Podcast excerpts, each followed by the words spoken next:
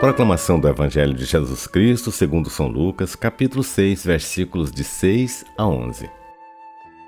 Aconteceu num dia de sábado que Jesus entrou na sinagoga e começou a ensinar. Havia um homem cuja mão direita era seca. Os mestres da lei e os fariseus o observaram, para verem se Jesus iria curá-lo em dia de sábado e assim encontrarem algum motivo para acusá-lo. Jesus, porém, conhecendo seus pensamentos, disse ao homem da mão seca: Levanta-te e fica aqui no meio. Ele se levantou e ficou de pé. Disse-lhe Jesus: Eu vos pergunto: o que é permitido fazer no sábado, o bem ou o mal? Salvar uma vida ou deixar que se perca? Então Jesus olhou para todos os que estavam ao seu redor e disse ao homem: Estende a tua mão. O homem assim o fez e sua mão ficou curada.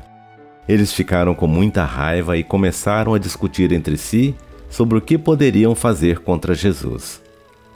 Palavra da Salvação.